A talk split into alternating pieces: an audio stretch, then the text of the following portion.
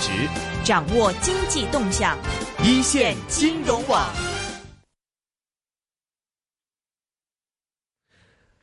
喂，现在电话线上呢，我们请接通了是东方汇理银行的高级外汇交易员王恩大先生，王先生欢迎你，你好。主持人你好哎，，你好，你好，王先生，你好。那个呃，这段时间呢，其实呢，我看到外汇市场呢比较波动啦，尤其是这个在这个呃美金呢这个就这个美汇指数呢上升的情况下呢，其实我们看到一只外汇的那个呃加元呢。这个家园呢，其实呢，近期来讲的话呢，它的跌幅呢比较惊人的了。呃，您能不能够帮我们看一下这个家园的这个情况是什么样子呢？对，家园昨天晚上跌的比较厉害，现在是在一点一二五左右，曾经最高啊、呃美元冲到一点一七零左右。嗯，那么这个主要是因为呃加拿大的经济不景气，然后它的央行就是说他觉得这个货币还是太强了，嗯啊他觉得这个货币应该在一点一五可能比较合理。那么为了鼓励它的出口，因为加拿大的呃出口有百分之七十五是到美国的，而且美国现在经济在复苏，但是加拿大的呃加币比较强，因为它的呃出口以资源型为主，呃它它的那个制造业的出口因为受到强劲加币的影响就比较弱，所以呢它的央行就希望呢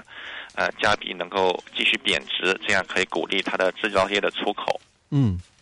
那这个加币其实呢，呃，来讲的话呢，它加币呃之前一直是很高了，我记得好像曾经上过上的挺高位的，现在跌了，今年大概去年一年跌了有没有百分之十左右啊？对，去年的话应该在一点零零左右，甚至在那个以下都到过，所以的话，呃，那个时候到现在已经跌了百分之十了。呃，加币为什么以前走强呢？因为它是一个呃资源出口的国家，那么它的呃铁矿石、它的石油出口这些其实价格都是比较高的，都是比较强劲的，所以这些都带动了它的货币走强。但是它的经济有两个组成部分，一个是资源出口，还有一个就是它的制造业。制造业呢是受到这个强劲加币的影响，反而变得非常不好。就说它出口到美国的东西没有竞争力，因为它对于美元来说太强了，所以的话呢，造成它的经济复苏非常缓慢。嗯，那其实这样来讲的话呢，就是呃来讲，但是我看到一个一个特别的地方，就是说呢，呃，它呢现在因为它经济。呃，不是特别好了，数就就是它那个之前公布的数据不是特别好，嗯导致它会不会有一个减息的可能性呢？有这个可能性，虽然他现在还没有说，因为他现在息在百分之一已经是相当低了，所以的话呢，呃，再往下减的空间其实不是很大，所以他像现在央行觉得可能呢，比起减息来，用出口数啊，用这个口头，呃，对外汇市场进行评论，觉得他们的这个货币太高了，然后用口头把它讲下去，有点类似于。澳洲央行的讲法就是，他们澳洲也说它的货币太高了，以前在零点九五的时候，他就要它再下去到零点八五，那么我们现在已经在零零点八七了，所以已经离这个呃澳洲的这个他们的目标相当近了。我想，呃，加拿大他看到这种情况，也想学澳洲。嗯，其实是不是现在一个趋势，就是说这种资源性的这种货币来讲的话呢，就商品货币来讲的话呢，都有一个就是下跌这么一个趋势的，因为这美金走强呢。因为这些国家他们都有一个一个困局，就是他们国内的经济有有两个方面，一方面的话是资源出口，那么因为资源的价格还是挺高的，油价也好，呃，铁矿石也好，这些价格还是相当高的，所以那一部分的出口呢，带动了它的货币走强，但是它的经济的另外一块就是这个呃本身的这个制造业。还有本地的一些经济呢，反而这个受到了强劲货币的影响拖累，所以拖累了整体的经济的呃复苏的速度。所以这些国家他就觉得，呃，它的货币呢不应该这么高。然后市场呢，在他们表态之后也配合他们，就市场上现在呃买入美元、卖出加币是今年的五大主题之一。嗯嗯，是是今年这个呃对冲基金的五大呃交易之一。就是买入美金，就是沽出加币这种这种这种操操作方式。对对对。那但是我想问一下，就是说呢，比如说我看到一个消息就说加拿大地产呢很这个很畅旺啊，嗯它这种减息的行动会不会受制于这个地产这个这种这种狂热的一个一个一个一个心理作用？比如说，那加拿大央行会不会有一种顾虑在里边呢？呃，我想他对这个地产的过热肯定是有一些担心的，但是，呃，除了用利息的手段来调节，他还可以用一些其他的行政手段，比如说，在澳大利亚以前不出台了一些政策，就限制外国人购买，从一些行政手段。嗯，我想如果加拿大对他的呃地产过热担心的话，他也可能采取这种行政手段，而不是用利息的手段来调节。嗯。那另外，我看到一个消息，就是央呃，就是加拿大央行来讲的话呢，他最担心的是不是目前来讲的话呢，而不是通胀，而通缩这个问题呢？因为他他要减息的，就是想打算减息这种可能性了。对对对，因为他的通。通胀的目标在百分之一到三，那么最近的通胀才百分之零点九，那是低于它的目标的，所以它是有担心通缩。所以如果它看到通缩的话呢，它其实还是可以使出这个减息的手段的，因为它现在百分之一离这个零还是有一定的距离，所以还是有一定的减息空间的。嗯，那您怎么预测这家园的这个啊短期这么一个走势？比如说在什么位置上上上上落的这种情况呢？我觉得短期内还要走弱，因为它既然央行已经开口了，而且呃态度很坚决，那么我觉得央行还会继续开口，还会继续，如果有必要的话，甚至采取减息的手段。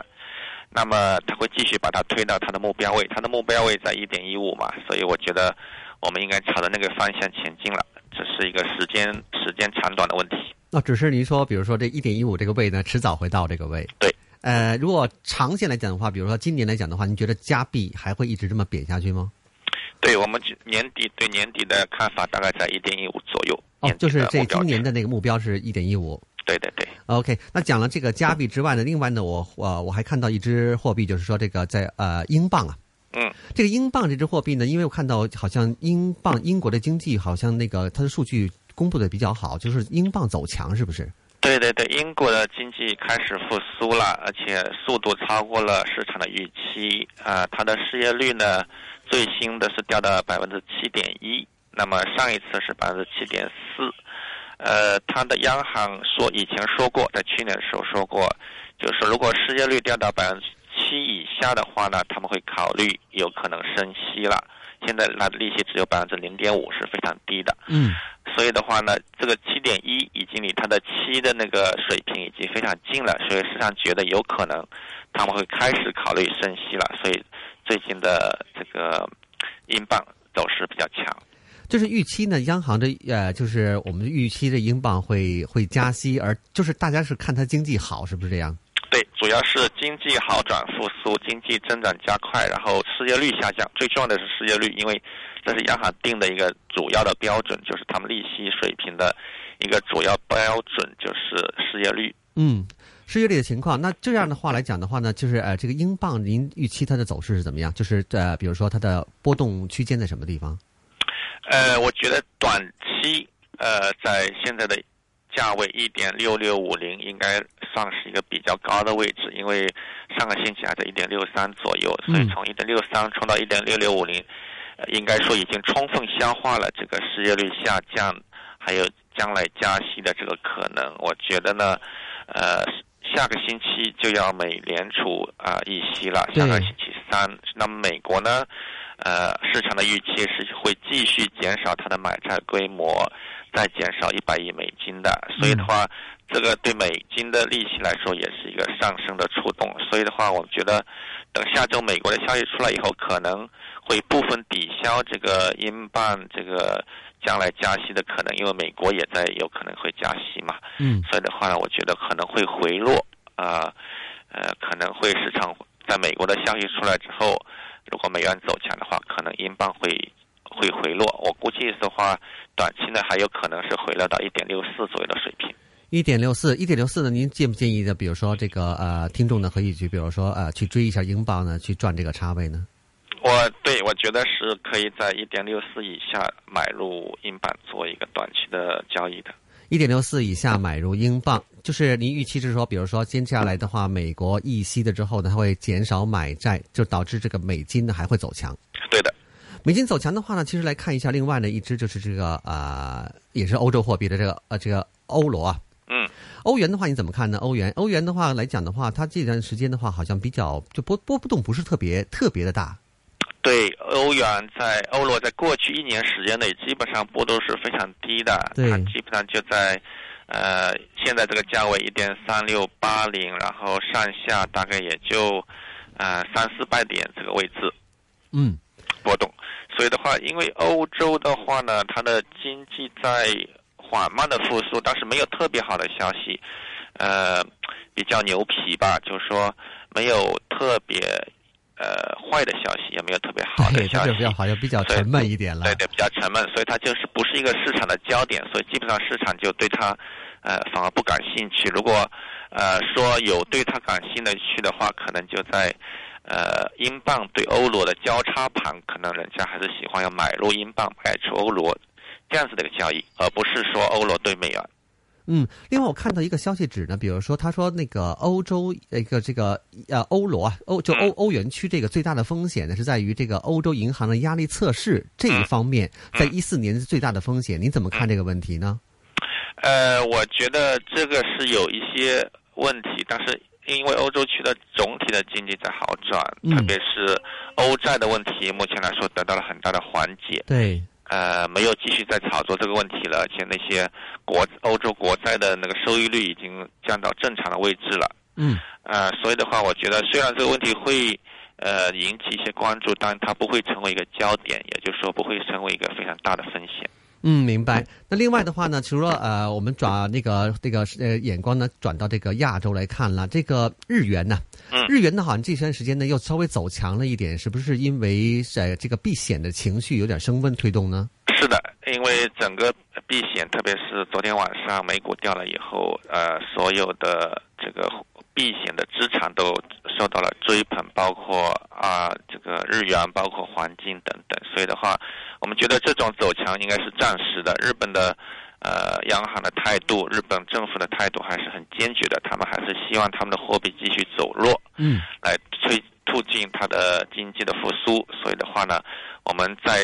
呃中中长期还是看空日元的，我们的年底的目标还在一百一十左右，哦，一百一要去到一百一，对现在是一百零三一百零三。如果有嗯短期的回调，应该是呃卖空日元的一个机会。就是要沽空一日日元之后呢，赚这个这个沽空这个差位了，这对的。对的。OK，日元的话，您长长线来讲的话，还是不是看好日元继？续看空日元，因为也是配合央行。现在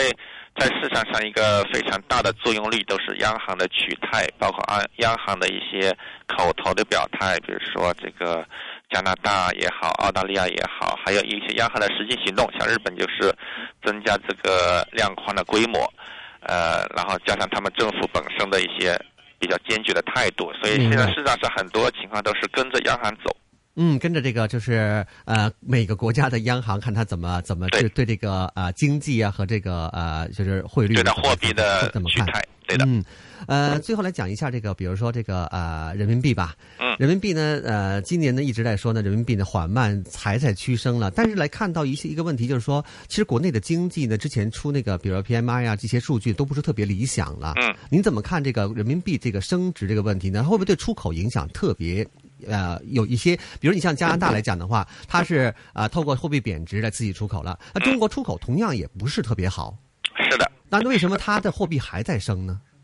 呃，因为这涉及到中央的一个战略转型的问题，就经济以前是以出口为导向的，嗯是以呃，特别是以低端出口带动的。嗯那么现在呃，我们经济想转型转到比较呃以内需为带动，以比较高端的出口为带动。那么那些的话，对汇率的就不是那么敏感，所以的话呢，呃，目前来说，央行还是容忍这个货币慢慢的、缓慢的升值，在速度不太快的情况下，还是允许这个货币缓慢的升值，来促进这种转型，这是跟经济转型呃主要相关的。就那个觉得是，就是说啊、人民币这个升值呢，不是说是被，比如说人说呃，有说呃，美金升的话呢，人民币一定要。就是美国逼人民币升值呢，来去比如说刺激这个本身美国的出口了。那现在是说，是中国内呢来讲的话呢，它是说一经济转型情况下呢，造成的人民币呢自己的升值。对，因为是它缓慢的它升值，那么一些低端的不赚钱的或者说污染严重的出口企业呢，它必须比如说搬到其他国家去，其实呢，呃，这对我们来说也并不是个坏事，因为我们可以转型到比较高附加值的、比较这个以内需为带动的这样子的一种经济。好啦，时间的关系呢，现在多谢那个啊、东方汇理银行呢高级外汇交易员呢王安达艾迪呢给我们讲了一下呢近期这个汇市啊不同国家的汇市的一些情况啦，谢谢艾迪，好，谢谢。谢谢。